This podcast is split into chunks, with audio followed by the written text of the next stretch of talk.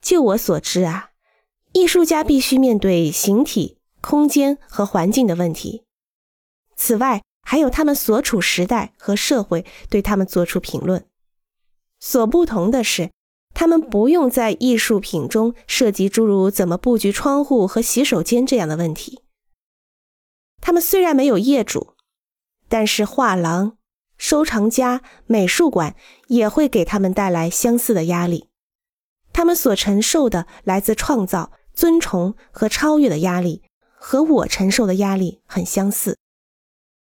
在我事业刚起步的那些年，当我需要支持的时候，帮助总是来于那些艺术家，而不是建筑师。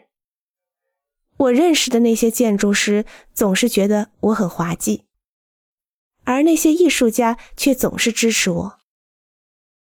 同时，我也对他们所从事的工作、他们的工作方式以及他们如何完成作品很感兴趣。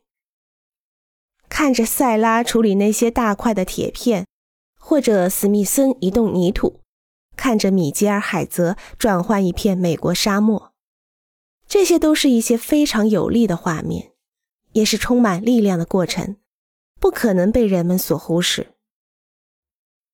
米吉尔海泽与史密森一起都是大地作品的代表性人物。这里提到的是他从1969年到1971年之间设计的代表作，位于内华达州沙漠中的作品《双底片》。